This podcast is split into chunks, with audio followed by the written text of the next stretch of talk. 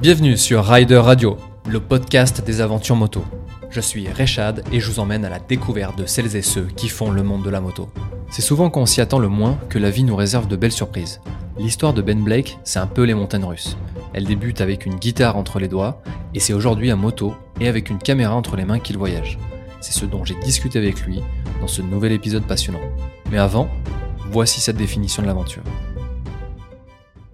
réussir à sortir de pas forcément de la zone de confort parce que c'est une, une, expression qui, est un peu, qui a été un peu beaucoup utilisée qui, est un petit peu galvaudée. Mais je pense que l'aventure, c'est quand on a l'impression de sortir de, notre quotidien, de quelque chose qui nous ennuie. donc il y a plusieurs niveaux d'aventure. Hein. je pense que c'est assez facile à comprendre. Mais je pense que c'est ça, ouais. C'est réussir à. Si on sort de quelque chose qui nous ennuie, c'est déjà un premier pas vers l'aventure. Et est-ce que toi, dans cette définition, dans le fait de pouvoir sortir de son quotidien, est-ce que toi, tu te sens aventurier? Alors, euh, aventure, c'est une chose. Aventurier dans la moto, c'est encore autre chose. Euh, c'est. Euh, c'est un terme qu'on peut s'octroyer. Après, en fonction des, des, des, on va dire, c'est difficile d'utiliser ce, mot-là parce qu'il y a des gens qui ont fait des choses qui, qui, moi, me semblent incroyables et dont je suis très admiratif. Après, est-ce qu'on peut qualifier ces, ces personnes-là d'aventuriers ou d'aventurières? Alors moi, je, rebondis un petit peu dessus. Ouais en effet, tu, l'as dit euh, dans ta définition de l'aventure, qui est propre à toi, qui est propre à chacun. Et c'est pour ça que c'est beau l'aventure. Ce que moi je vis euh, est pour moi une aventure, euh, peut-être pour d'autres non, mais en fait c'est pas ça l'important, c'est de se sentir aventurier. Et et être euh, et se balader au fond de son jardin, si je puis dire, euh, c'est déjà une aventure. Sortir de chez soi, c'est déjà une aventure. Et, euh, et c'était ça, et c'est pour ça que je pose souvent cette question, parce que chacun a sa définition d'aventure, et toutes les aventures sont, sont belles, qu'on parte loin, qu'on parte près de chez soi, et, c'est ce que j'aime d'ailleurs justement dans ce podcast. Donc voilà, je, je, je te laisse finir ce que, ce que tu avais commencé sur cette, euh, sur cette fameuse définition de l'aventure? Bah, effectivement, tu, tu vas prendre quelqu'un euh, qui est handicapé moteur et qui va réussir euh, à un moment à, se remettre sur ses deux pieds, qui va réussir à faire le tour de la rue. C'est certainement déjà une aventure pour cette personne en soi. Après, est-ce que moi je me sens aventurier? Pas vraiment. C'est un, un, terme que, que, que, que, les gens peuvent me donner ou non. Euh, c'est aussi, il y a, aussi un, gros rapport par rapport euh, à l'endroit où on va. Euh, moi, j'ai d'abord voulu découvrir mon propre pays, à savoir la France, avant d'aller conquérir le monde. et il y a, y a, quelque chose qui était très compliqué à l'époque, c'était est-ce qu'on peut s'évader en France? Aujourd'hui, tout ce que je vois me fait un petit peu rire je développerai après. Mais euh, c'est vrai qu'à l'époque, moi, je suis arrivé euh, en racontant euh, que, j'allais partir à l'aventure chez moi. donc, globalement, ça a été bien reçu, mais après, j'ai eu quelques moqueries. c'est pas grave, ça fait ça fait partie ça fait partie du jeu de, de, de l'exposition. moi, j'étais convaincu de mon truc. Moi, j'étais dans une aventure. Je me disais, c'est trop bien. Je, sors complètement de mon quotidien. J'ai fermé une page de ma vie, j'en ouvre une autre. Donc pour moi, c'est l'aventure. Et ça, au final, c'est ça l'important. Je suis, complètement d'accord avec toi. Euh, c'est vraiment, vraiment cette importance. Moi, je reviens, euh, et c'est vrai que tu, l'as dit, on pourra développer euh, de pourquoi commencer ou même finir par, par voyager en France. c'est hyper intéressant. J'ai eu la chance aussi de, voyager à l'étranger et je mmh remarque grâce ou à cause du confinement, euh, qu'il y a des choses bien sûr magnifiques en France, j'en doutais pas, mais, mmh euh, mais forcément, en plus de voir tes vidéos, ça donne encore, euh, encore beaucoup plus envie. moi, je reviens un petit peu à, la genèse de tout ça, de comment tu es arrivé à, à partir en road trip. C'était quoi ta vie avant de, monter sur une moto et découvrir la France? Alors, c'est une vie, c'est vraiment deux vies très différentes. J'ai été mordu par la musique quand j'étais ado j'ai eu une guitare euh, par mes parents et puis, euh, si tu veux, le, ça a été euh, un coup de foudre monumental. Ça été vraiment. J'avais justement hier cette conversation avec un ami et, on se disait, en fait, c'est comme un coup de foudre, c'est comme une histoire d'amour. Il y, a un truc à un moment qui s'impose à toi, qui te prend par la main et qui t'oblige à aller avec cette, avec cette, cette chose, cette passion. Moi, ça a été ça. Ça a été la musique. Donc, j'ai été euh, euh, d'abord euh, donc guitariste, musicien. J'ai fait pas mal de chants aussi. Il faut savoir que j'ai eu l'énorme chance d'avoir été signé en maison de disques pendant quasiment 4 ans. donc, j'ai vécu vraiment l'aventure professionnelle dans la musique. C'était pas juste un passe-temps. et ensuite, après la séparation de ce groupe, j'ai travaillé euh, dans une enseigne qui, euh, qui vendait des instruments de musique. Voilà, j'ai bossé pour cette boîte-là pendant bien 4 ou 5 ans, je crois, un truc comme ça. Et un jour, euh, patatras, on m'annonce que la boîte ferme pour des raisons économiques. Et moi, à partir de là, c'est, on va dire, une, ça fait, pas que ça fait l'effet d'une bombe, mais disons que je me dis, ok, il y a quelque chose, il y a une opportunité qui s'offre à toi. Euh, faut, savoir que ça faisait quand même quelques temps que j'étais un petit peu fatigué euh, du monde de la musique, parce que ça faisait dix ans que j'étais dedans, plus de dix ans. Euh, et, et en fait, ben, j'ai eu cette, cette, ce licenciement qui, m'a fait me dire, ok, tu as deux solutions. La première, c'est où tu continues, tu retrouves un boulot dans ce milieu, mais indubitablement tu creuses ta tombe, parce qu'il faut quand même savoir que le milieu de la musique, en France et dans le monde en général, se porte particulièrement mal depuis pas mal d'années, euh, notamment grâce à bah, voilà, YouTube, euh, euh, la vente des CD. Moi j'ai vécu, je suis né en 84, donc pour moi les CD c'était quelque chose jusqu'à l'avènement du, MP3, c'était un truc, euh, tu pouvais vivre de la musique, quoi. Et, euh, après, euh, bah voilà, il y a eu cette question qui a, fait me dire est-ce que tu continues dans ce milieu et tu creuses ta tombe et indubitablement à un moment ça va s'arrêter?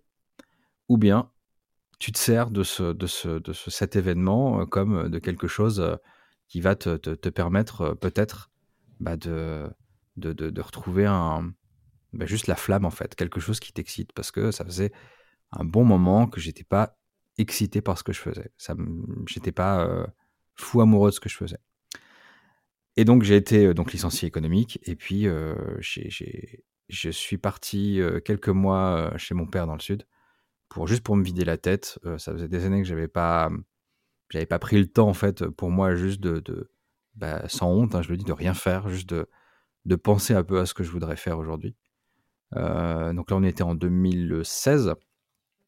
Et, euh, et en fait, euh, je suis menuisier de formation et très bricoleur. Donc du coup, il y avait une salle de bain à retaper chez mon père. Et, mon père me dit, bah écoute, vas-y, fais, fais, la salle de bain, ça te, ça te changera les idées. Donc j'ai retapé une salle de bain entière, du carrelage à la, à la plomberie, de la peinture au bac de douche, j'ai tout fait. Et en fait, il y a quelque chose d'assez curieux qui se fait quand on, bricole, c'est qu'il y a une sensation de construction. On construit quelque chose et a, c'est comme si on, mettait des briques les unes sur les autres. Euh, les idées qu'on a en tête, elles suivent un petit peu le pas de cette construction. Donc ça permet de ranger les idées et de, de faire le vide et en même temps de recentrer comme un entonnoir. Et puis, euh, quand j'avais quasiment terminé la salle de bain, je descends dans le salon et je me mets devant la télé et je vois quelqu'un sur une chaîne de télévision qui, répare des vieilles BM. Et, là, je vois le truc et je me dis, waouh, ok, ça, ça existe.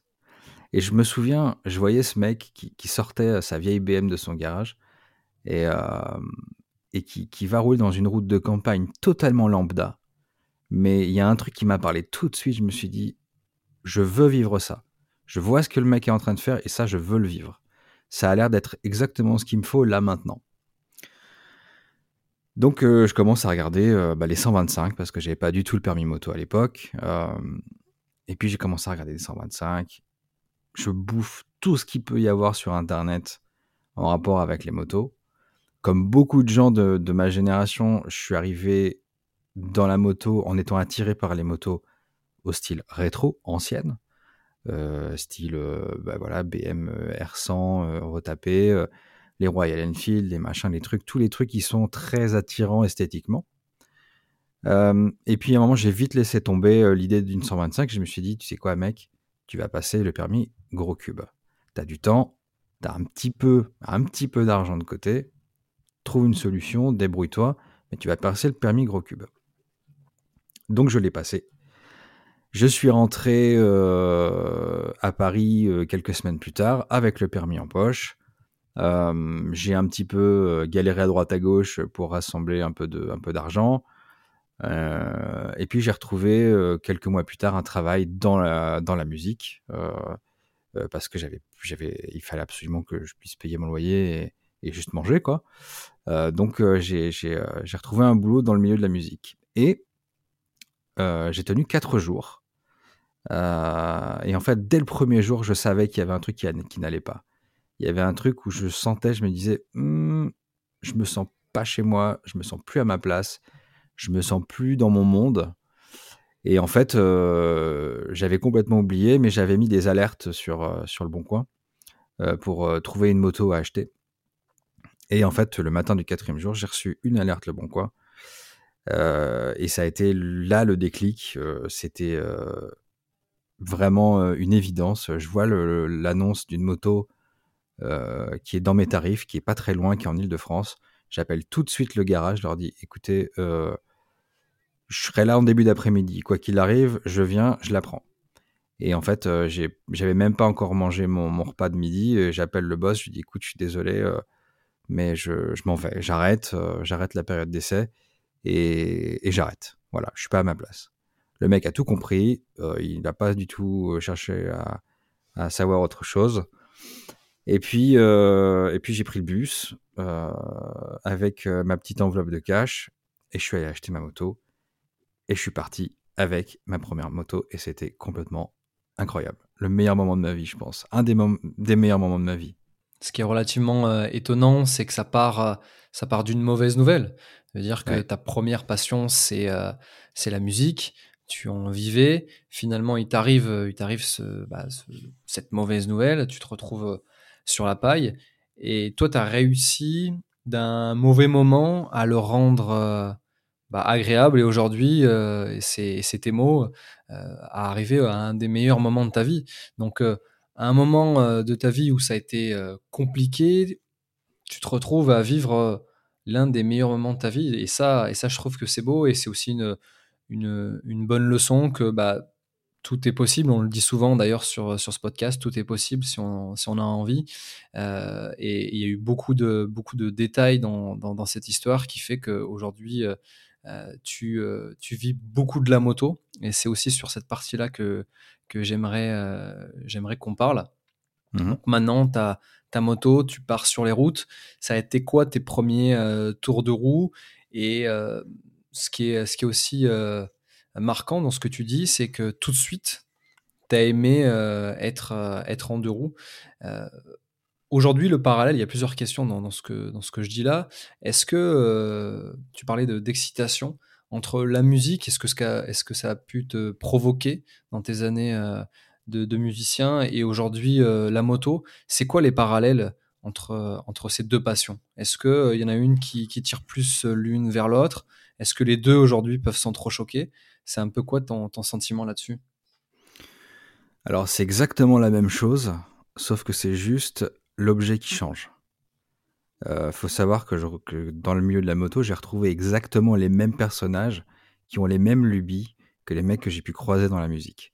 C'est que as des mecs qui vont euh, se, se, palucher sur des, euh, des, prépas avec petit, euh, la petite poignée, le petit bout de cuir, le machin, le truc, qui vont être hyper pointu sur des, des, tout petits trucs et tu as exactement les mêmes personnes dans le milieu de la musique avec le gars qui va avoir la peinture spéciale sur sa guitare, avec euh, le petit chevalet qu'il faut, qui a été fabriqué par un petit mec euh, en Norvège, euh, dans une matière bien, bien spécifique.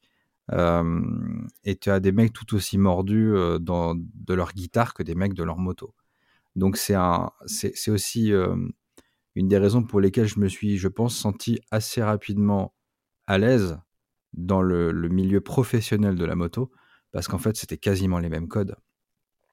Et, euh, euh, donc, du coup, je me suis senti, ouais, euh, voilà, dans, un bain qui était, on va dire, pas température chaude, mais tiède. Donc, j'avais plus qu'à bosser et à tracer mon chemin. Et, et, donc pour répondre à ta question de tout à l'heure, qui était comment j'ai commencé à, à, rouler, donc en fait on en revient à la fin de, l'obtention de la moto tout à l'heure.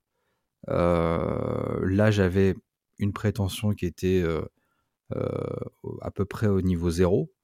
j'avais qu'une envie, c'était profiter de ce qui était en train de se passer.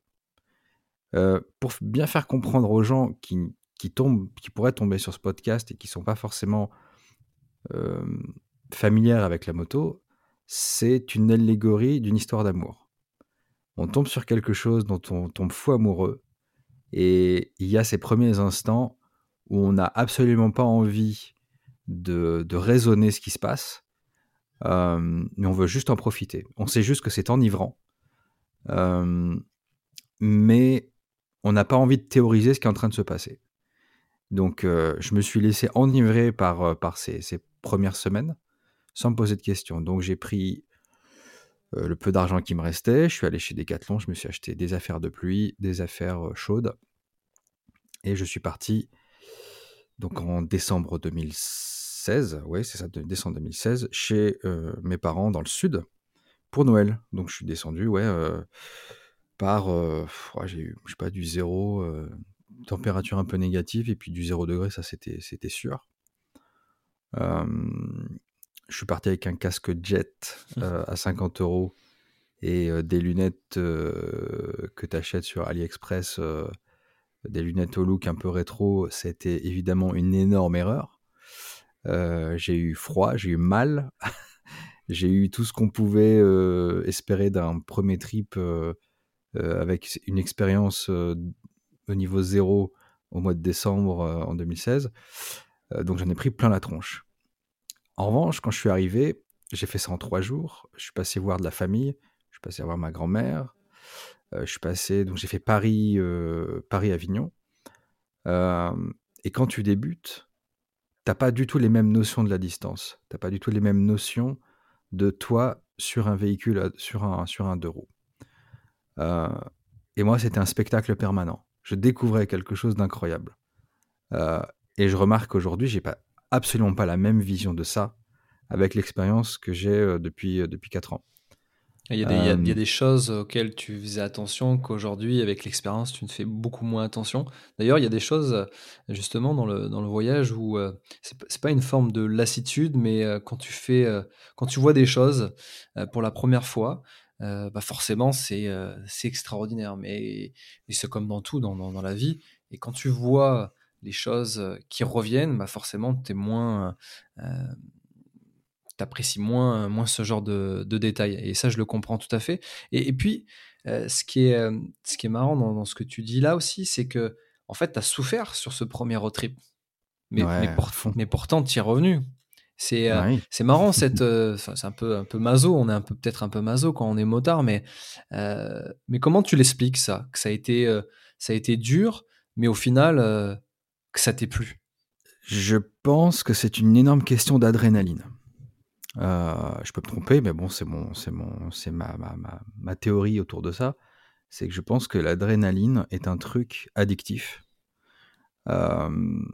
Et en fait, quand je suis arrivé au bout de trois jours, j'ai pris de la pluie, de la neige, du verglas, j'ai failli tomber euh, un nombre de fois incalculable.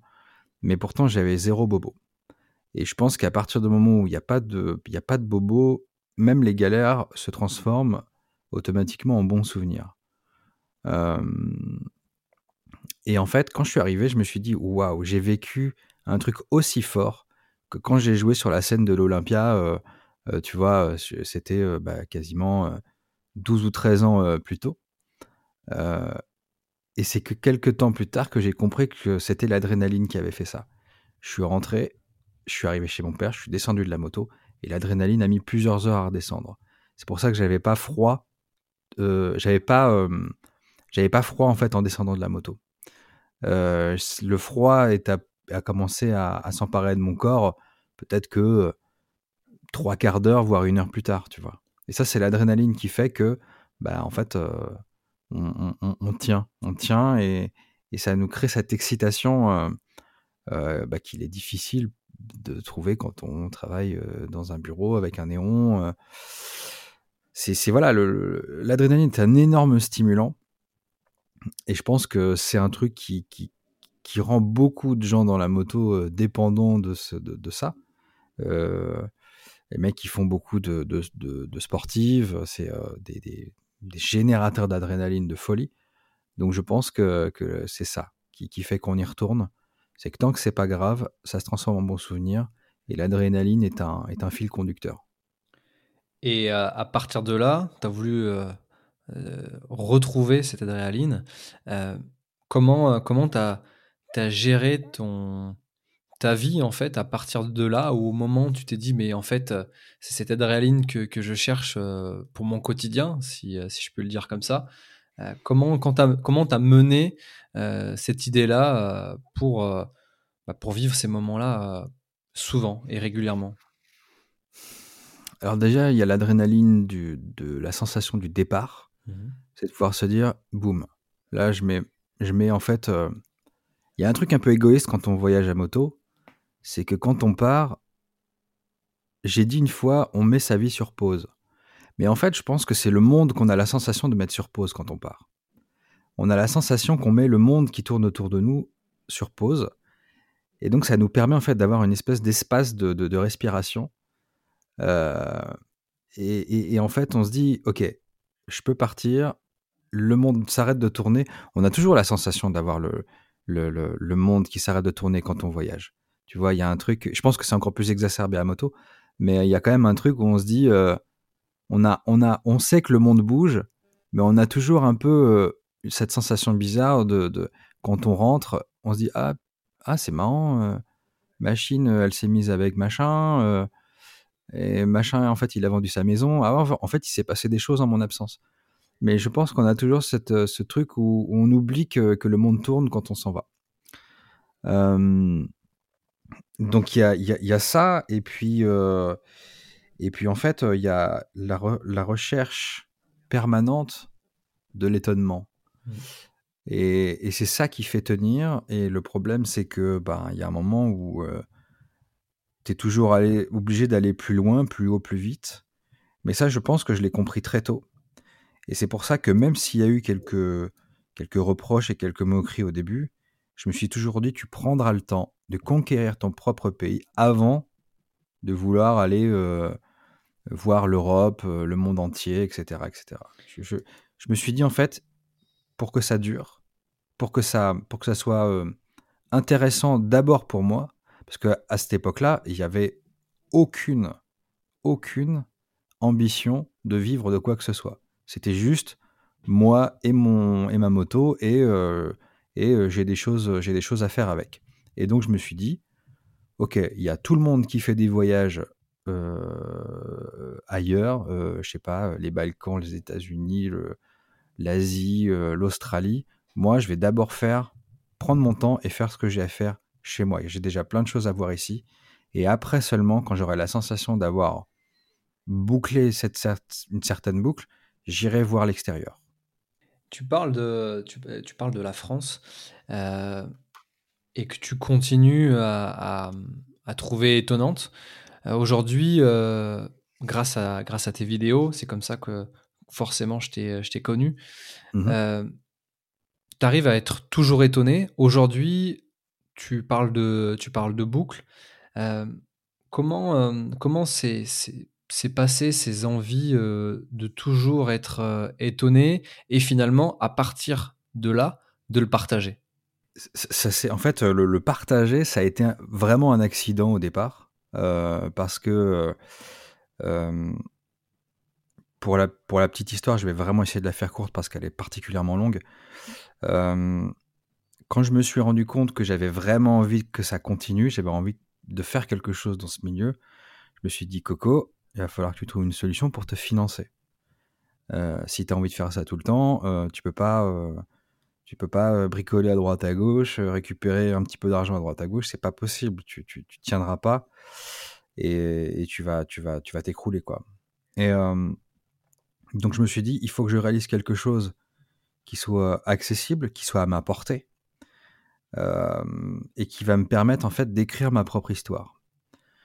donc j'ai fait avec ce que j'avais sous la main. Je me suis dit ok, je sais pas du tout ce qui va se passer demain, mais j'ai ma moto. Je vais me débrouiller avec des trucs décathlon. Je vais filmer et photographier ce que je vis, sans aucune prétention. Mais je vais pas le faire avec une GoPro parce que j'avais pas l'argent. Je vais pas le faire avec une caméra parce que j'avais encore moins d'argent pour m'acheter une caméra. Mais je vais le faire avec un truc que j'ai tout le temps sur moi, c'est mon téléphone. Donc j'ai pris mon téléphone, un, Samsung Galaxy S6 de 2015 euh, qui filmait en 4K, euh, qui, pour moi était absolument euh, suffisant. Et je suis parti faire un truc que plus personne ne enfin que très peu de gens faisaient à l'époque. C'était un tour de France avec ma moto. Encore une fois, tu regardais les blogs à l'époque, les mecs, ils partaient faire le tour du monde, ils partaient faire des trucs de fou. Et moi, je me suis dit, bah, je vais faire ça, je vais faire, je vais faire pas comme les autres en fait. Et donc, je suis parti faire ce truc. Je suis parti faire mon tour de France et j'ai fait euh, une sorte de, de, slow moto, quoi. Une espèce de slow life euh, où je suis pas du tout parti dans un esprit sportif, mais plutôt dans, euh, OK, je vais me reconnecter à des gens que j'ai pas vus depuis des années, à des amis, à de la famille. Et puis, je vais aller, en fait, découvrir des trucs que, que, je voyais que quand je partais en, en Renault Espace avec mes parents quand j'avais 12 ans. et je, je, vais aller voir ces endroits aujourd'hui avec ma vision, ma vision d'adulte. Et euh, donc j'ai fait mon truc, ça a duré un mois, un mois et demi, donc c'était vraiment un truc initiatique. Et quand je suis rentré, euh, j'ai écrit ce que j'avais euh, vécu, pas sous forme de road trip, mais sous forme de tranche de vie, sous forme de j'ai vécu un truc qui, qui, qui me paraît, qui pour moi est fort, et, et je le raconte. Encore une fois, à ce moment-là, ça n'avait zéro prétention euh, à être montré euh, où que ce soit. Et euh, la, la, la, la, fille avec qui je partageais ma vie à l'époque et mon père l'ont lu. Je leur ai fait lire et les deux ont été assez unanimes. Ils m'ont dit Ouais, mais c'est, c'est con de garder ça pour toi. propose-le, propose-le un blog, un machin, un truc. Et on m'envoie le contact du. Euh, c'était le rédac chef, je crois, du Huffington Post. Euh, Huffington Post français. Mmh. Et donc, euh, je lui envoie mon texte. Et moi, alors vraiment, mais je, n'y croyais mais absolument pas. Et je reçois une réponse, je crois le lendemain, un truc comme ça à 13h, qui me dit, bah écoutez, pour nous c'est bon, on a besoin d'une photo, d'une espèce de bio, un machin, et on le publie. Bon alors, je me dis, oh là là, qu'est-ce que c'est que ce truc? C'est une blague. Et, et donc, euh, c'était un, article qui faisait, euh, euh, je sais plus, je crois 7000 signes, un truc comme ça. C'est pour, les journalistes sauront ce que c'est, mais pour les gens qui connaissent pas, les signes, c'est le, c'est en gros le nombre de caractères, si je me souviens bien, quoi. Et donc le truc est publié et le truc cartonne. Mais alors vraiment cartonne, moi je comprends rien. J'avais 600 abonnés sur Instagram et je passe à 2500 en, quelques, en quelques jours. Et, et l'article est publier, republier. Euh, tu as plein de sites qui le reprennent, des sites d'assurance, des trucs complètement incongrus. Et, et donc c'est un premier très très très très gros coup de projecteur auquel je j'étais absolument pas préparé. Donc c'est à partir de là vraiment que je me suis dit, ok, t'es pas seul en fait. Tu as l'impression d'être seul au monde, mais il y a ton, ton, ton discours euh, résonne. L'histoire, ces histoires-là intéressent des gens, euh, se projettent euh, aussi dans, tes histoires, dans tes écrits. C'est ce qui, c'est ce qui s'est sans doute passé. C'est une certitude. Mais moi, je l'ai découvert qu'à ce moment-là. Pour moi, j'avais l'impression d'être le seul à vivre ça. Et je pense que c'est pareil pour beaucoup de gens. Quand tu vis un moment comme ça, tu dis, ouais, je, suis seul au monde, je vis mon truc moi, et puis, voilà. Et en fait, quand je l'ai publié, j'ai eu des tonnes de messages de gens qui me disent, ah là là, mais moi aussi je l'ai vécu, moi aussi j'ai ressenti ça. Et là, tu dis, ok, bon, déjà, je suis pas seul, c'est une, chose. Euh, de deux, euh, ben, j'ai eu euh, des compliments sur ma façon d'écrire, etc. donc, ça a été une vraie découverte. je me suis dit, bon, bah, je vais peut-être essayer de continuer, j'en sais rien. Et en fait, ça m'a porté vers voilà, des marques qui ont commencé un petit peu à, à, me, à venir me, me, me, papoter, me dire, ah, c'est sympa ce que tu fais, machin, etc sans grande ambition, j'ai continué, j'ai continué à écrire, j'ai essayé de, de m'améliorer en photo, toujours avec mon téléphone. Hein. Je, je gagnais pas plus d'argent. Hein. L'article, c'était le plus vu du mois sur, sur le Huffington Post, mais j'avais pas touché un copec de ce truc-là. C'était zéro, quoi. Et, et, du coup, bah voilà, j'ai continué là-dedans, j'ai continué à faire des trips en France, euh, des, des, trucs bah, pour moi, c'était un peu hard, quoi. Je suis allé en Auvergne en plein hiver euh, avec ma petite Mach 400, euh, qui, était, qui, était un, qui était un petit peu fatigué. Euh, et puis, puis j'allais dans la neige avec. Enfin, voilà, c'était, pour moi, c'était, un peu hard, quoi. Et, et, puis, et puis, les mois passant, je me disais, bon, ok, tu vas pas pouvoir vivre là-dessus éternellement. Et puis, je passais des, des semaines et des semaines à réfléchir, mais qu'est-ce que je pourrais faire? Qu'est-ce que je pourrais faire? Et puis le soufflet commençait à retomber, j'en pouvais plus, j'étais fatigué. Euh, j'avais l'impression vraiment de d'être dans un.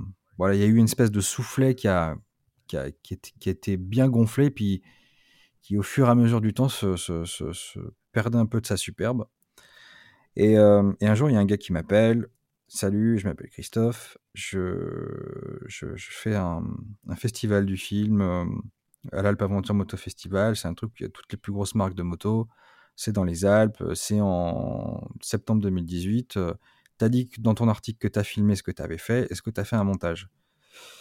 Euh, Je lui dis oui, alors que c'était entièrement faux. J'avais jamais touché un banc de montage de ma vie. Euh, donc je noie le poisson et il me dit ah bon super euh, t'as fait un truc tu pourrais me l'envoyer? Ouais bien sûr je peux te l'envoyer mais là je suis en vacances euh, je suis pas du tout chez moi, j'ai pas mon disque dur, donc euh, écoute, je reviens dans trois semaines, mais promis, dans trois semaines, je t'envoie quelque chose. Euh, donc là, autant te dire que je me suis mis une paire de gifles monumentales et j'ai bossé comme jamais j'ai bossé. Donc j'ai essayé de rassembler tout ce que j'avais sur ce que j'avais sur ce que j'avais fait, mes images, mes photos, mes vidéos, mes trucs, mes textes, et puis, euh, bah, j'ai commencé à fouiner des, tutos YouTube sur euh, comment on apprend le montage vidéo. Je suis parti de zéro, mais quand je te dis zéro, c'est vraiment de zéro. Euh, je me suis servi de mon histoire, j'ai écrit mon texte, j'ai fait mon montage. Ça a duré beaucoup de temps. Il y a eu une première version que je lui ai envoyée. Il m'a dit écoute, c'est pas mal, est-ce que tu pourrais me faire quelque chose d'un peu plus long? Parce que j'ai fait un truc qui durait 5 minutes. Il me dit, est-ce que tu pourrais me faire peut-être un quart d'heure, voire 20 minutes? Je dis, écoute, on, peut, on peut essayer. De là, il me laisse une, un temps un, peu plus, un, peu plus cool pour pouvoir réaliser ça. Et il me dit, bah écoute, fin août, il faut que tu m'envoies ton film fini pour que moi je puisse le mettre en fait dans le concours. T'as mis combien de temps, pardon, excuse-moi, t'as mis combien de temps entre le, le moment euh, où tu étais au téléphone avec Christophe et le moment où justement tu lui as envoyé ta première version? Donc en fait, ça, ça veut dire que euh, dans ce temps, tu as appris à faire du montage vidéo, à, créer du contenu. Euh, ça t'a mis combien de temps ça? Alors, je vais être extrêmement sincère, ça a été trois mois, dont deux mois de procrastination et un réel, un réel mois de travail. ok mais c'est un réel mois où vraiment tu transpires ta race, quoi. C'est, euh, tu t'en peux plus, euh, tu, fais en fait des efforts euh, mentaux qui sont, qui sont très importants parce que ça demande beaucoup de concentration, ça demande de voir, voir, voir, revoir, refaire et encore refaire. Et quand tu penses que c'est bon, tu refais encore. Et ça demande bah, de la réécriture permanente. et en fait, l'écriture, je pense, c'est un des trucs les plus, un, trucs les plus difficiles, un des plus, qui, produit vraiment une souffrance énorme. Et, euh, donc, euh, bah, fin août, je lui envoie le film. J'ai pas de nouvelles pendant, euh, pendant deux ou trois semaines, je crois. deux semaines. Et, et trois ou quatre jours, je pense, avant, avant le, début du festival, il m'a appelé, il me dit écoute, c'est bon, tu viens, t'es sélectionné, machin bidule. Et moi, j'y suis allé en étant. en fait, je ne l'ai pas beaucoup dit, mais à ce moment-là, vraiment entre le moment où j'ai rendu ma vidéo et le moment où je suis allé à l'Alpaventure Moto Festival, ça a été très compliqué. Pour... Très très compliqué. Pourquoi? J'avais plus d'argent. Hmm. Et tu, l'as senti, euh, tu l'as senti comment en ce moment-là? Donc très compliqué pour toi, euh, un peu, un peu sur la paille. Et donc forcément, tu, attendais des, des, choses de ce, festival? En fait, ça a été une période euh, où en fait, quand t'as plus d'argent, t'as plus rien, tu te dis mais, qu'est-ce qui me reste Qu'est-ce qui me reste? Et si tu veux, j'y suis allé en me disant ça sera le dernier truc que je fais dans la moto. Voilà, j'ai fait mon truc. Je, je me disais je, je peux pas avoir de regrets parce que j'ai fait tout ce que j'avais à faire. Je suis allé au bout, j'ai fait une vidéo alors j'y connaissais absolument rien en montage.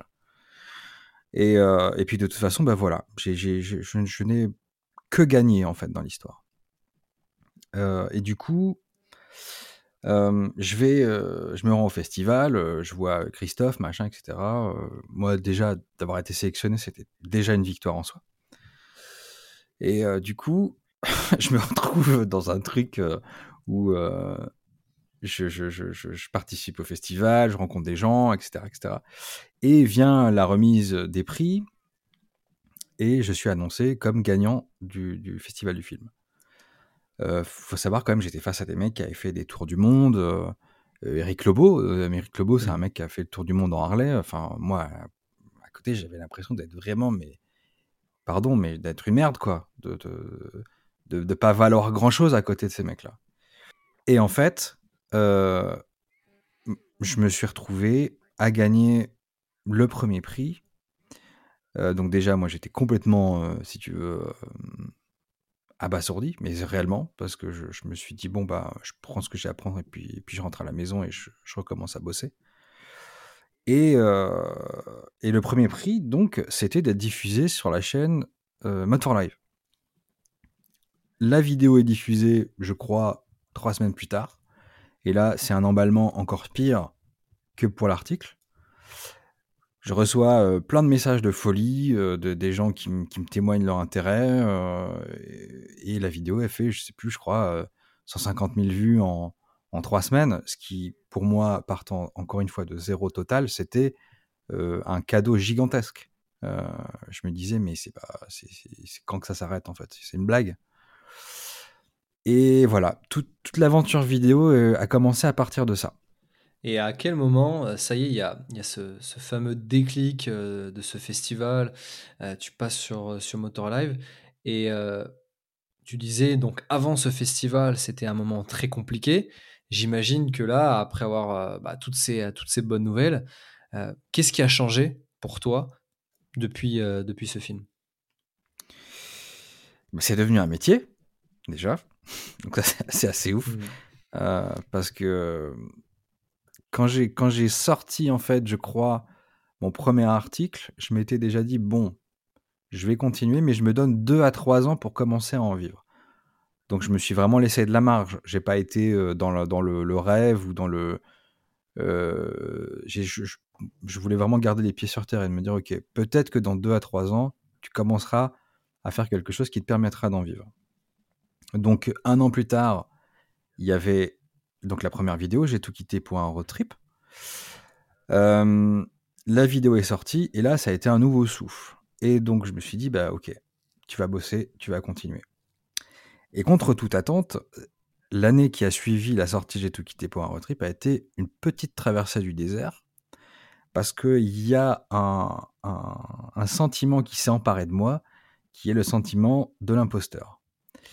Et donc, je me suis dit, OK, en fait, tu as sorti une vidéo qui a, qui a, qui a résonné, euh, mais est-ce que tu es vraiment quelqu'un qui est capable de faire ça? Est-ce que tu es vraiment capable de raconter des histoires? Est-ce que surtout tu es capable de raconter une suite? Est-ce que tu es capable de continuer? Ah, Tu te sentais pas euh, légitime dans, dans, ce que tu avais euh, Pas du tout. Ah ouais. Intéressant ça. Ben, un mec qui, fait qui est dans le milieu de la moto depuis 10 ans, qui se bat et qui, qui à un moment, au bout de 9 ans, au bout de 10 ans, va, va, va avoir accès à des choses qui vont lui permettre de, de, c'est même pas d'en vivre en fait, c'est de trouver de la résonance. Tu pensais que tu méritais pas ce, ce succès? Pas du tout. Hmm. Ah ouais, non, non. En fait, euh, je vois, il y a plein de gens qui font des tonnes de vidéos, qui font des tonnes de choses dans le milieu de la moto et comme dans tous les milieux. Mais il y a un truc qui, qui, est, euh, qui est euh, au-delà de l'argent, qui est extrêmement gratifiant et qui peut être aussi très déstabilisant, c'est la résonance. C'est qu'en fait, tu vas mettre un truc, tu, c'est comme si tu cries dans une montagne et qu'à un moment, il y a quelqu'un qui va te répondre.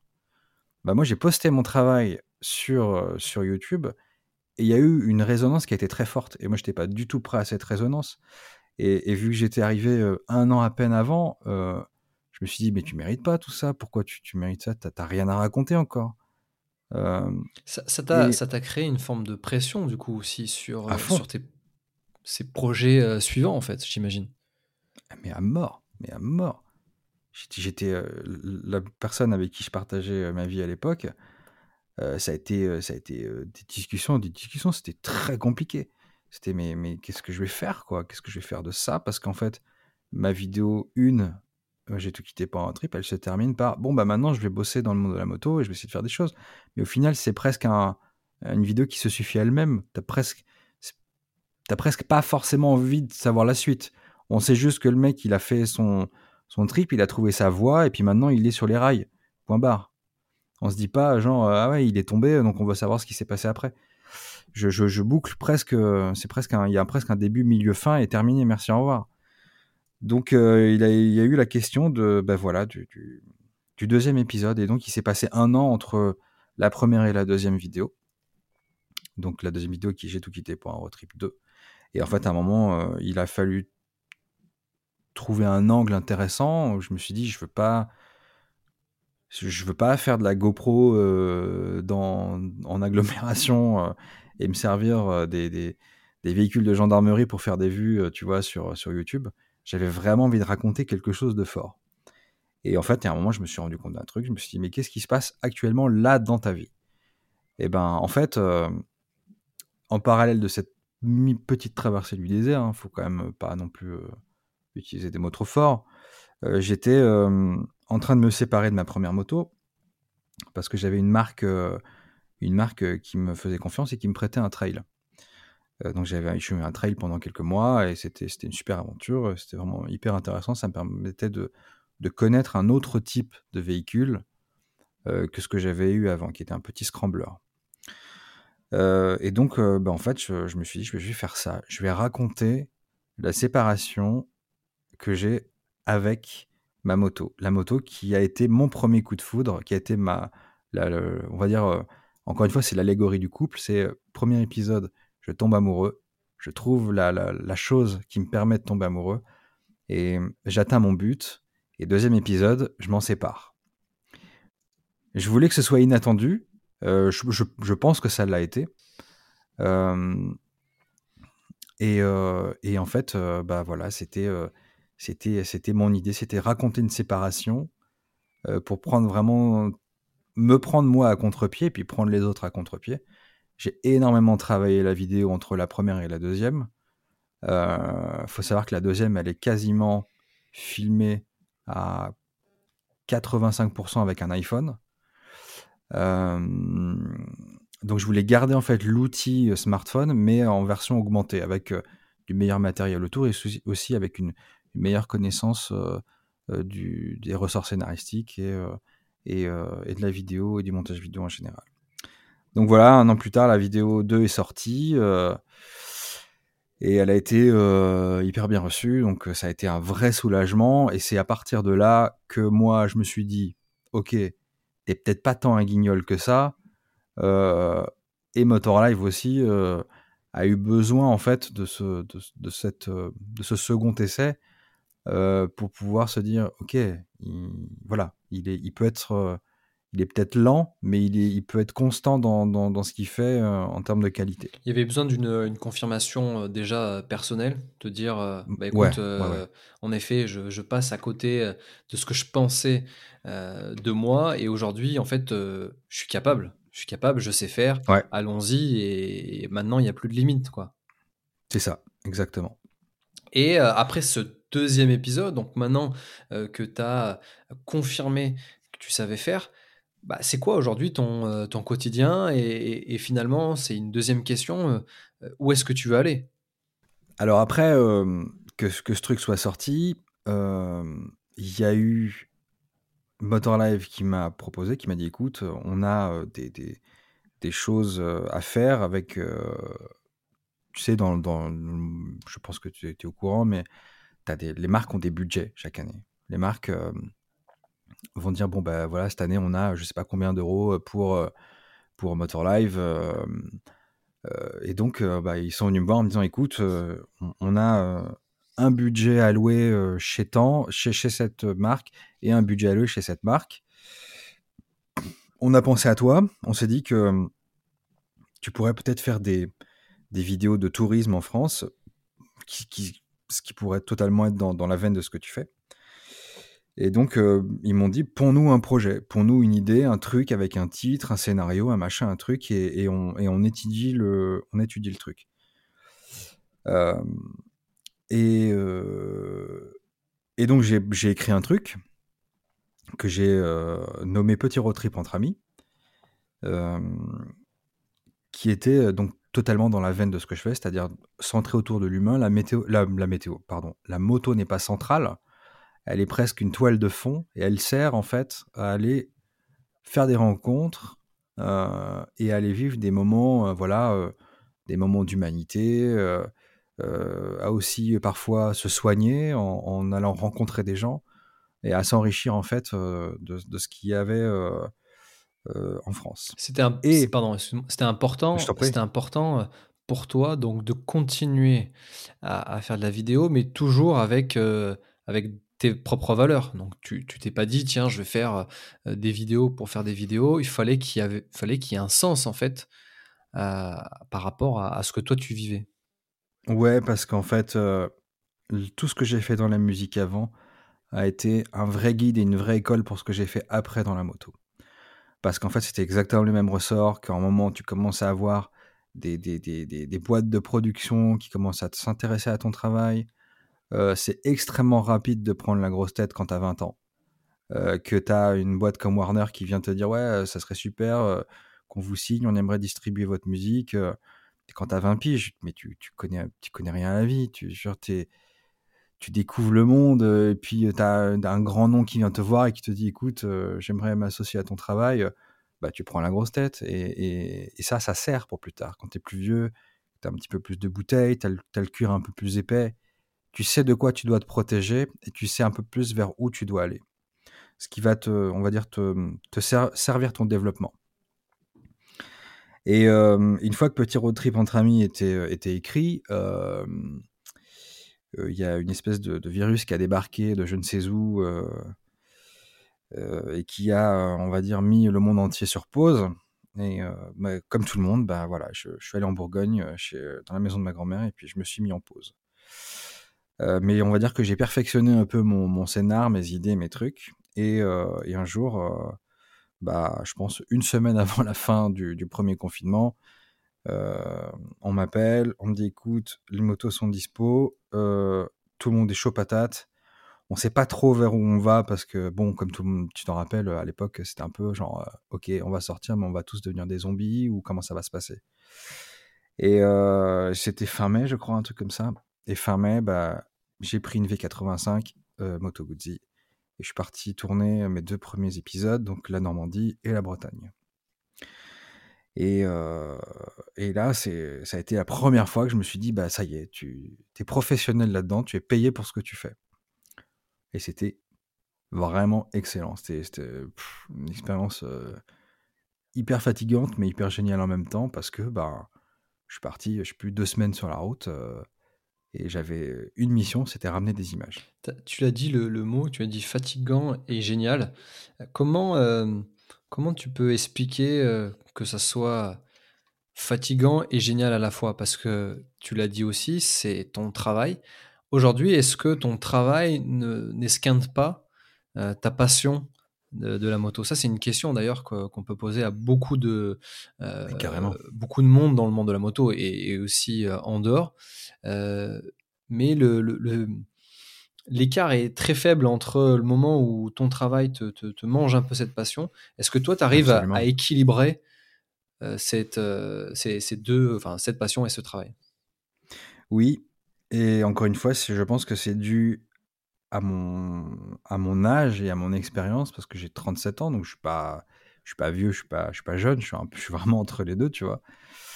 Euh, mais dans la musique, j'ai laissé en fait la lassitude et euh, euh, de mauvaises ondes interférer avec ma passion. Et donc, bah, en fait, ma passion, à un moment, elle s'est faite bouffer. Et, et, ça, le résultat, c'est que je j'ai désiré arrêter tout ça et faire autre chose. donc c'est encore une fois, c'est encore une fois une allégorie d'une histoire d'amour. C'est qu'à un moment, tu fais plus attention à ton couple. Bah, en fait, ton couple se délite, il tombe un peu en, décrépitude et puis bah, tu as envie d'aller voir ailleurs, quoi. Voilà, c'est aussi bête que ça. Donc aujourd'hui, je suis extrêmement prudent sur comment j'agis, avec qui j'agis et comment je le fais dans le milieu de la moto. Et c'est encore pire, faut être encore plus prudent euh, quand tu as de la résonance. C'est-à-dire quand il y a des gens qui te regardent, quand il y a des gens qui regardent ton travail, euh, parce que tu as des gens qui sont mal intentionnés. Euh, heureusement, j'ai la, majorité des gens qui me suivent est plutôt bien intentionné. donc voilà, je suis, pour répondre à ta question, je suis extrêmement prudent sur la, fragilité qu'est la passion, et je le dis souvent avec, quand j'ai des conversations avec des gens, la passion, c'est un truc ultra fragile. Prends-en grand soin parce que c'est ça qui doit primer au-dessus de tout. C'est ça qui te donnera envie de te lever le matin et, de faire de belles choses. Sur, euh, sur, sur la suite, euh, évidemment, de, tous ces projets, aujourd'hui, c'est ton, euh, c'est ton quotidien. Donc, la France, aujourd'hui, tu as pu en voir les quatre coins pratiquement. Euh, ah ouais, ça commence à faire. Comment, euh, comment, et ça d'ailleurs, c'est une question que je pose quand euh, des, des, aventuriers sont partis à l'étranger. Comment tu arrives à vivre l'aventure en France? Comment, comment tu peux nous décrire par, par, des, par des régions que tu as visitées, par, des, par des, éventuellement des odeurs, des rencontres? On parle beaucoup de rencontres qu'on a à l'étranger, des rencontres souvent très, très sincères. Aujourd'hui, est-ce qu'on peut vivre l'aventure en France? Alors moi, j'en étais convaincu avant que le Covid arrive. Euh, après, euh, c'est ce que je disais en fait au début du podcast, c'est que je suis un petit peu, euh, un petit peu dubitatif sur, sur plein de gens qui ont découvert, qui ont attendu de se prendre un, pangolin dans la tronche pour découvrir que la France c'était, c'était joli. Bon, ce qui est bien, c'est qu'au final, tout le monde repense et reconsomme en France, donc la finalité, elle est quand même très bonne, elle est super et ça, profite à tout le monde. Mais bon, je, je trouvais un petit peu dommage d'attendre qu'il y ait une pandémie qui arrive pour se rendre compte qu'en fait, on pouvait faire plein de belles choses. Et pour répondre à ta question, euh, forcément, c'est pas qu'il y a une fin à tout ça, mais à un moment, quand tu as vu ce que tu avais à voir, euh, tu peux pas réinventer en permanence. Et euh, il y a plein de choses que je découvre encore aujourd'hui, même si j'ai vu quand même mon objectif de départ, c'était aller trouver des endroits spectaculaires en France qu'on n'aurait pas imaginé voir dans l'Hexagone. Euh, donc euh, ça a commencé par les dunes de Biville en Normandie, l'île de Saint-Cado en Bretagne, je pense au... Oh, comment il s'appelle ce truc? Le chaos de Nîmes-le Vieux dans les Cévennes y a tellement de trucs que, que, j'ai pu voir ces dernières années. J'en oublie, j'en oublie 80%. Euh, Mais il y a un truc qui est indéniable, c'est que le regard des autres, les personnes que je vais aller rencontrer à tel ou tel endroit, euh, te permet en fait de renouveler ton propre regard. Parce que tu as des gens qui vivent à un endroit qui disent Ah ouais, mais attends, mais moi je connais ce truc-là, c'est pas loin de chez moi, je vais t'emmener, tu verras, c'est ouf, tu vas adorer. Et en fait, euh, bah déjà, euh, euh, c'est difficile de remplacer les locaux. Euh, t'as beau regarder des trucs sur des blogs, des machins, des trucs. Moi, je pense que c'est pas possible, en étant tout seul, de, de, découvrir ces, ces, petits trésors. Et quand tu t'en réfères à des locaux, ben en fait, les mecs, ils savent exactement où il faut aller au bon endroit, à la bonne heure.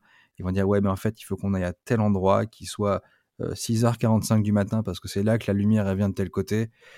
Et, c'est ça qui m'a permis, moi, de trouver des moments d'étonnement euh, vraiment euh, forts. et pour ça, bah, il faut aller rencontrer les gens, faut être ouvert à ça. Il faut avoir envie, en fait, d'être de, tout le temps dans l'imprévu. C'est ah en fait je pensais que j'allais être là, mais en fait j'ai rencontré machin, donc du coup bah, je vais aller avec machin parce que bah, ça a l'air d'être trop cool. Euh, donc faut aimer l'improvisation, voilà. Mais bon, c'est le lot de tous les gens qui voyagent, hein, c'est de se laisser un petit peu transporter par les rencontres, quoi. C'est quoi tes, tes, envies, on va dire, ou, ton, ou tes rêves ultimes Est-ce que c'est toujours de, de, de, faire un maximum dans le, dans, la, dans le monde de la moto? C'est ouais, c'est quoi, c'est quoi ton, ton rêve ultime aujourd'hui? Alors, le rêve ultime, au-dessus de tout, c'est d'être heureux déjà quand je me lève le matin. Ça, c'est déjà le rêve ultime. Bah, si euh, tu sais, c'est ton rêve, c'est que tu n'y arrives pas encore aujourd'hui, à l'heure actuelle?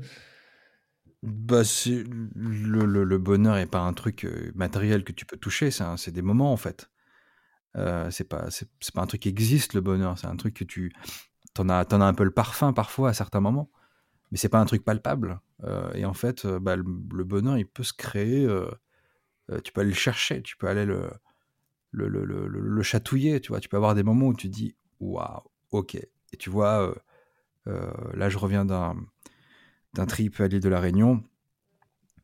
J'ai vécu un moment de bonheur quand je suis arrivé face au volcan. Enfin, face au. Alors, en fait, il y a une piste, si tu veux, qui mène, qui mène vers le volcan, qui est une route très droite, qui doit faire, je sais pas, je pense, 1 km, 1 km 5. Mais sur cette piste, tu as de chaque côté le vide intersidéral et tu as l'impression d'être sur la planète Mars parce que le, la caillasse, tout est un petit peu rouge, tu vois, il y a un truc ultra martien. Euh, donc là, je me suis, je me, j'ai vraiment, je me suis dit sur le moment, mec, tu es en train de vivre un moment là, mais tu, tu, tu, tu vois quelque chose qui est, qui est spectaculaire. Là, c'était un, un, moment de bonheur. Donc, euh, pour répondre à ta question, oui, ce dont j'ai envie, c'est déjà d'être heureux, et tant que ça me procure du bonheur, je continue, mais je suis aussi euh, assez stratégique sur ma façon de faire. Euh, là, euh, j'ai vraiment euh, fait beaucoup, beaucoup, beaucoup de choses sur le, territoire français. Et pour la première fois, je vais réaliser, je pense, un de mes plus grands rêves de gosse, c'est d'aller traverser les États-Unis. Et ça, je le fais normalement au fin du printemps 2022. Euh, en espérant que tout ce qui est Covid soit à peu près derrière nous. Je l'espère, bordel, parce que mmh, si ça recommence, ça va être vraiment très compliqué. Mais euh, voilà, l'idée c'est de maintenant commencer à, aller euh, flâner un petit peu à l'extérieur de l'Hexagone. Et je vais commencer par une traversée des États-Unis. Trop bien. Bon, ça veut dire que tu viendras avec moi sans doute sur, sur quelques destinations. Je t'emmène quand tu veux. Hein. Ah, carrément, avec plaisir. Si, si tu m'emmènes à des endroits, euh, à tes petits endroits secrets que tu as, que as découverts en France, donc ce sera, ça sera forcément un échange. Hein. Je vais pas te donner ça gratuitement. Euh. non, mais. Euh, J'en ai un paquet d'endroits, d'endroits secrets. Ben ouais, j'imagine. J'imagine, j'imagine. Et aujourd'hui, sur. sur ces moments où tu vas, où, en effet tu vas sortir, sortir de la France, tu vas toujours continuer à, faire des vidéos. Euh, comment comment c'est ton euh, alors souvent on n'arrive pas forcément à l'imaginer quand on regarde tes vidéos parce que c'est tellement c'est tellement fluide. Euh, tu as parlé tout à l'heure de, travail mmh et on a parlé bien sûr de, passion. C'est quoi le, le, making of un peu de du travail de, Ben Blake quand quand il est sur place? Est-ce que est-ce que c'est est-ce que c'est difficile? Est-ce que euh, on parlait de, temps euh, voilà, comment, comment tu pourrais nous décrire, je ne sais pas si on peut parler de tournage, moi je pense qu'on peut parler de tournage au vu de la qualité de, tes films. Euh, voilà, est-ce que tu peux nous rendre un peu une image, un making-of de, ce que tu vis quand tu pars en tournage? Bah, moi, déjà, j'ai aucun problème avec le, terme de tournage. Euh, c'est pas du tout euh, au contraire. Au contraire, je, suis euh, même ravi d'utiliser ce, terme. L'idée, c'est de, quand je pars, je me dis, il faut que tu ramènes quelque chose de divertissant, quelque chose de beau et quelque chose qui va permettre aux gens de s'évader. Euh, donc pour ça, bah, il faut plusieurs ingrédients. Le premier ingrédient, c'est une sensation d'avoir voyagé. Donc c'est de se dire, il est parti d'un point A pour aller à un point B. Euh, il faut qu'il y ait un début, un milieu, une fin. Il faut qu'il y ait des enjeux. Il faut que, le, mec, euh, que, le, spectateur puisse se dire, ok, donc il part, il part tel nombre de jours. Il faut qu'il remplisse telle mission. il faut qu'il rencontre tel nombre de gens. et ça, c'est rarement scénarisé. C'est toujours un truc que j'essaye de, que ce soit le plus naturel possible. Euh, par exemple, en Corse, euh, j'ai appelé un mec euh, qui fait du, du, tourisme à moto là-bas et je lui, ai demandé deux, trois conseils. Je lui ai dit voilà, qu'est-ce que tu me conseilles de voir en Corse? Donc il me fait une petite liste. Il me dit voilà, faut que tu vois ça, ça, ça, ça et ça. Et le meilleur conseil qu'il m'avait donné, c'est de faire la Corse dans le sens contraire des aiguilles d'une montre pour être du, pour être du bon côté de la mer. Euh, sinon, tu as, as, le côté, un côté de la route qui te sépare euh, de, de la côte, euh, donc du coup, bah, c'est plus compliqué de, bien regarder les paysages quand tu voyages en Corse. Donc j'ai pris ces, ces, deux, trois ingrédients, et puis je me suis dit, le reste, c'est que de l'impro. Donc je prépare mon matériel vidéo, je pars avec le moins de choses possible pour que ce soit le moins contraignant possible. Donc, l'impératif, c'est une GoPro. En l'occurrence, c'est une GoPro 7 euh, que j'ai depuis, depuis le début. Euh, parce qu'il y a un moment où j'ai quand même pu m'acheter une GoPro, faut quand même le dire. Euh, donc, je pars avec une GoPro. je pars avec un appareil photo. C'est un, c'est un, c'est un appareil photo Leica que, qui met qui m'est euh, prêté par, euh, par la marque. Donc je pars avec un appareil photo, euh, mais après n'importe qui, enfin tu, tu, pars avec un, un appareil photo Lumix, on va dire milieu de gamme, c'est En fait, c'est juste un outil. L'outil, il va servir. Je l'ai dit dans une story, un truc, il y a, a 3-4 jours, j'ai dit, et je, le crois profondément, c'est le matériel vidéo n'est certainement pas une fin en soi. Il va jamais t'écrire une meilleure histoire, mais il t'aidera juste à mieux la montrer. Et ça, je trouve que c'est hyper important. Et j'ai toujours voulu rester en fait dans le, le, le, truc euh, de, mon, de mon smartphone du début. C'est un smartphone, c'est une caméra de merde, mais c'est pas grave, je vais essayer de l'utiliser à bon escient. Et c'est pareil avec le matériel aujourd'hui. J'ai du matériel qui est cher aujourd'hui, j'ai la, la, chance de travailler avec du matériel de très bonne qualité mais c'est pas lui qui va m'aider à écrire une meilleure histoire. Je suis d'accord, c'est hyper intéressant. J'ai eu la chance de voyager avec, euh, avec des photographes. Euh, mmh Ils me donnent leur appareil photo. Forcément, euh, je vais faire une photo qui est, qui est qui est sympa, qui est joli parce que l'appareil photo fait aussi un peu son travail. Mais euh, ce qui est assez dingue, c'est l'œil du photographe. Il va réussir à faire une photo avec le reflet d'une flaque euh, et euh, t'as un, un, gamin qui passe à côté et ça fait, ça fait une image incroyable. Et, et justement, j'ai je pense à, je pense à, un ami qui s'appelle, euh, qui s'appelle Léo, qui a vraiment cette, cette, vision, euh, cette vision des choses et cet œil de photographe, et que j'ai mmh toujours trouvé euh, hallucinant. Donc, bah, forcément, je te rejoins, hein, on, peut, on peut avoir le bon matériel, et ça, ça, ça, se, ça peut se comparer bien sûr aussi à la moto. Tu peux me donner la meilleure des motos sur un circuit, je roulerai jamais aussi vite que Fabio Quartararo. Donc, c'est vrai que c'est pas que prendre des photos, c'est aussi un vrai travail de un travail, bah justement, ça doit aussi rejoindre ton côté euh, artiste du monde de la musique. Euh, ça, ça, doit avoir aussi des similitudes euh, liées à ça, où forcément il y a un œil, un œil particulier. Mais tu as trop raison. Je vais même te raconter une anecdote. dans l'endroit où je bossais avant, donc il y avait des guitares un peu partout. moi, j'ai jamais été un grand guitariste, tu vois. Je bossais, je devais bosser plus que les autres pour avoir un niveau correct. Et puis, tu avais des mecs qui avaient des facilités. Et tu avais un mec, il y avait, je me souviens, c'était une guitare, c'est la marque, c'est une, c'est une Squire à 100, balles, quoi. C'était vraiment une, c'était merde, la, la guitare. Mais le mec, le collègue avec qui je bossais, il avait ce truc, ce don de réussir à te faire sonner tout aussi bien une Squire à 100 balles qu'une une Fender American Strat euh, à 2500 euros fabriquée aux États-Unis euh, par le meilleur des luthiers de je sais pas qui. Le mec, il prenait la Squire à 100 balles et puis il te faisait sonner le truc. Tu disais, po, po, po, ok, En fait, j'ai tout à réapprendre, quoi. Et c'est pareil avec un appareil photo. C'est pareil avec une caméra. C'est pareil avec un iPhone. Tu passes ton iPhone à un mec qui a compris ça, il te fera, il sera, il sera tout aussi débrouillard euh, que s'il avait un, s'il avait un, un, Leica ou, un Panasonic ou tout ce que tu veux, euh, qui est censé être un truc hyper technologique, machin, bidule. Voilà. La, grande erreur de, de, plein de personnes, c'est de penser que le matériel va faire à leur place, alors que pas du tout. Mais alors pas du tout. Justement, donc dans, dans toujours dans ce côté making of, donc il y a forcément euh, un travail de, de scénario, euh, de, de timing, etc. Euh, aujourd'hui, moi, je trouve ça toujours hallucinant, tu vois, parce que je suis pas capable de le faire, mais, mais parce que tu roules et puis tu as une, une vision de la moto qui est devant, donc ça veut dire qu'il faut que tu ramasses ta GoPro, que tu reviennes. ça, c'est pas, c'est pas compliqué, ça, de, de, de travailler comme ça, de, se stopper dans, dans un road trip, de revenir, de remettre ses affaires, de sortir le drone. Euh, comment ça se passe de ton côté euh, C'est une expérience. Je, préviens les gens qui viennent rouler avec moi quand c'est pour, euh, pour ramener une vidéo. Je les préviens avant. Je leur dis, tu sais, on va rouler, c'est sûr, mais on va aussi beaucoup s'arrêter, on va beaucoup filmer, on va aussi beaucoup discuter de ce qu'on peut filmer. parce que j'ai pas toujours une idée, genre ultra précise, ultra euh, affûtée. Euh, il y a toujours une part d'improvisation.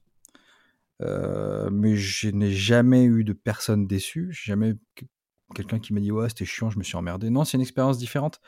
Et puis quand le montage est fait, que le, film est terminé, généralement les gens sont très contents. Ils disent ah ouais ça valait le coup en fait, ça valait ça valait le coup d'attendre. Mais c'est c'est vrai que c'est un travail colossal. plus je suis seul, plus je préfère. Parce que plus je suis seul, plus j'arrive à gérer tout de A à Z. Euh, en revanche, ça m'oblige à travailler 15 fois plus que les autres. Hmm. Euh, et, un jour, on m'a sorti un truc, euh, un mec qui, qui, qui, voulait ne pas m'aimer, hein, qui clairement son, objectif c'était de ne pas m'aimer. Il a mis dans un commentaire, ouais, de toute façon, quand on a une équipe de production qui nous suit, c'est sûr que c'est plus facile, quoi. J'ai même pas répondu, mais dans ma tête, je me suis dit, alors ça, c'est une réussite. Parce que si le mec, il est persuadé que je suis suivi par une équipe de prod, c'est que vraiment tout seul, je me démerde plutôt pas trop mal, quoi. D'ailleurs, comment, comment tu gères euh, euh, les, commentaires Ce n'est pas, pas des questions que j'ai forcément posées euh, régulièrement, mais comment mmh on, gère cette, cette notoriété avec éventuellement, on parle souvent de, haters, tout ça. Comment on, gère ces commentaires qui peuvent être parfois bah, désobligeants, pas forcément justifiés ou, pas ou, bah enfin, je pense pas qu'ils sont tous justifiés quand on parle de haters. On peut critiquer, mais, mais pas, forcément, pas forcément euh, créer de la haine autour de, de ce qu'on fait. Euh, est-ce que, est-ce que ça te, est-ce que ça te touche et est-ce que ça, euh, ça t'égratigne, on va dire, sur, sur ton travail? Alors au début, ça me touchait beaucoup parce que c'était que du personnel que je mettais. C'était en gros un journal intime que j'avais pas du tout prévu de mettre en ligne, donc ça me touchait énormément. Mmh. après, le terme de haine, etc., c'est vrai que c'est compliqué aujourd'hui parce que c'est utilisé à tirer l'arigot et on ne sait pas du tout où est-ce qu'on met le curseur de la haine. Est-ce que c'est euh, un mec qui va te dire euh, je t'aime pas, t'es qu'un con, est-ce que c'est de la haine? Bon, je, ne suis pas sûr. Par contre, euh, je vais te trouver, je vais te couper la tête. Ouais, ça me semble être un petit peu plus haineux, quoi, tu vois. heureusement, j'ai pas du tout ce type de message. j'ai même, de manière générale, des gens, je pense, très bienveillants, vraiment dans, la, dans le partage. Euh, et qui sont plutôt ouverts d'esprit. En même temps, c'est ce que je prône. Donc, de manière générale, les gens qui me suivent, bah, ils partagent un petit peu les mêmes valeurs. Euh, ça n'empêche pas que de temps en temps, il y ait deux, trois énervés euh, qui veulent, qui veulent venir t'apprendre ton métier et ta vie, et qui veulent même t'apprendre la vie. non, je suis plutôt plutôt bien entouré. J'ai des gens autour de moi qui, qui, euh, qui, m'aident, euh, notamment euh, Gaël, qui est, qu'on voit dans ma vidéo avec les Indianes, quand on a fait Brest, Brest Biarritz. C'est quelqu'un que je connais depuis quelques années, qui est dans mon entourage proche. et c'est un, c'est un, quelqu'un qui, me, qui m'aide beaucoup dans, dans, ce que je fais au quotidien. Que je tiens à remercier d'ailleurs parce que euh, elle, a, elle a forcément contribué à, notre rencontre. Donc, euh, mais oui, euh, mais oui. il faut, faut, lui rendre hommage. Gaëlle est incroyable, elle connaît tout le monde, elle connaissait tout le monde avant que j'arrive, elle connaît encore plus de monde, euh, alors qu'elle était quasiment plus dans le, dans le, circuit de la moto euh, il, y a encore, euh, il y a encore six mois. Quoi. Elle connaît tout le monde. Voilà, je ne sais pas comment elle fait, mais elle y arrive. Et tu, tu, parlais de, de, de, personnes qui forcément étaient, étaient proches, mais aussi bah, cette communauté qui te, qui te suit et qui ont un esprit, et ça c'est forcément logique par rapport à ce que tu prônes quel conseil tu, donnerais à quelqu'un qui, qui a vécu ce que toi tu as vécu Alors, tu eu plusieurs vies, mais, euh, mais à quelqu'un, justement, euh, qui, à qui il lui est arrivé un, un, souci de la vie, voilà, perdu son emploi ou autre, et, euh, et qui derrière bah, veut vivre cette vie d'aventure. Waouh. T'as deux heures devant toi parce que ça fait déjà un moment. Hein. Euh, je, je sais pas. Je, vais me baser que sur ma, ma propre histoire. Après, c'est vrai que il y a certaines personnes qui m'ont suivi, euh, chez qui ça, ça faire un, un, trip, rencontrer des gens, ça, ça parfois ça a déclenché des choses. Euh, Gaël, ça a été un peu, ça a été un peu ça aussi. C'est vraiment dit. Euh, en fait, moi, je veux, absolument retourner dans la moto. Et, en fait, le fait de, me suivre dans, le rythme de, ce que, je fais, ça lui a permis en fait de faire tomber quelques barrières qu'elle pouvait avoir. Après, un conseil, j'ai envie de dire, c'est hyper dur de répondre à ça. C'est extrêmement dur parce que les profils sont, tous extrêmement riches et tous très différents. Mais je sais plus à qui je disais ça encore hier. C'est en fait demain tu peux te faire. C'est idiot de dire ça, c'est bête, mais c'est tellement vrai. Demain tu peux te faire taper par une bagnole, ta vie peut être terminée. Retourne-toi, fais en sorte de pouvoir te retourner plus tard et te, te dire ouais, ben en fait j'ai fait tout ce que j'avais à faire et Dieu que, que la balade était cool quoi. c'est vraiment de se dire de pas vivre avec des si, tu vois, et si, et si j'avais fait ci, et si j'avais fait ça. Ah, mais peut-être que j'aurais dû. Fais-le. Tu vois, il y a, plein de choses qui sont possibles et qui sont pas des montagnes. En fait, il y a, plein de choses dont, nous, on se fait des montagnes. Euh, mon curseur de l'aventure, il n'est pas du tout le même aujourd'hui qu'il y a 4 ans. Il y a 4 ans, pour moi, faire Paris-Avignon en hiver, c'était une aventure énorme. J'avais l'impression d'être Indiana Jones, euh, tu vois, euh, au sommet de l'Himalaya. Et aujourd'hui, c'est pas du tout la même chose. Aujourd'hui, c'est euh, c'est pas un parcours de santé, mais on va dire que c'est beaucoup plus hum, facile, beaucoup plus simple, et, et ça, m'impressionne beaucoup moins. Mais ça veut dire que j'ai évolué, ça veut dire que mon curseur de l'aventure, il est plus le même. Et tant que j'évolue, bah, je pense que c'est un, signe de plutôt bonne santé donc, donc oui, je, pense qu'il faut être ouvert à plein de choses, compter aussi sur les autres, un petit peu quand même. Parfois, on peut avoir des rencontres. ce qui est sûr, c'est qu'on est, est avant tout le seul catalyseur de notre propre vie. en revanche, même si c'est nous qui, faisons le boulot pour nous, il peut y avoir parfois des rencontres qui vont être un petit peu déterminantes, des gens qui vont avoir des conversations avec toi, qui vont t'apprendre, t'apprendre des choses. Euh, tu vois, typiquement, il y a, je pense, deux ans, peut-être même trois, j'ai eu euh, au téléphone euh, Bader Benlikal, qui est déjà venu dans, dans, ton podcast. je l'ai appelé en ayant fait même pas mon deuxième film, je crois, j'avais fait peut-être que le premier ou que le deuxième. Et, j'appelle une, une, pote qu'on avait en commun. Je lui dis écoute, j'ai envie de, de, de, peut-être d'imaginer un truc dans la télévision. Je sais pas, il y a un truc qui m'attire. C'était complètement tête brûlée. C'était peut-être complètement débile. J'avais pas du tout l'expérience adéquate pour imaginer ce genre de choses. Mais elle m'a dit ah mais écoute, je te mets en contact avec lui, appelle-le. lui il bosse là-dedans. il aura peut-être deux trois conseils à te donner.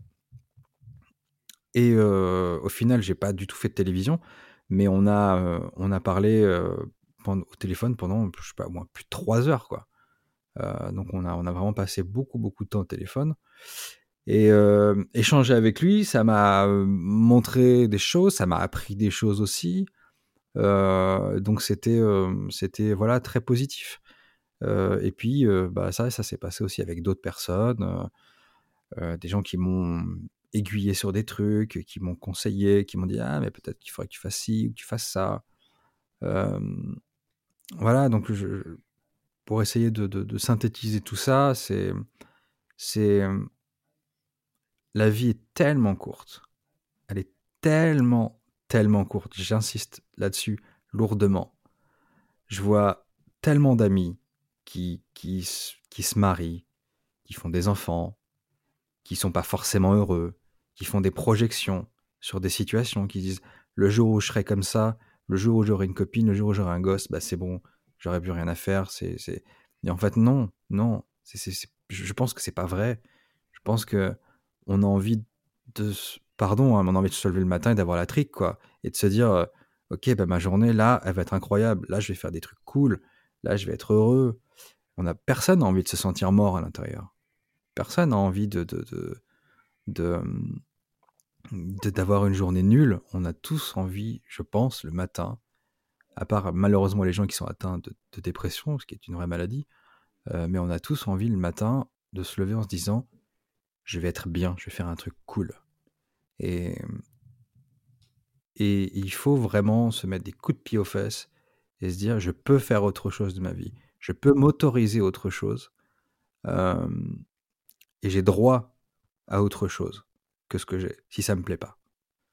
Donc, euh,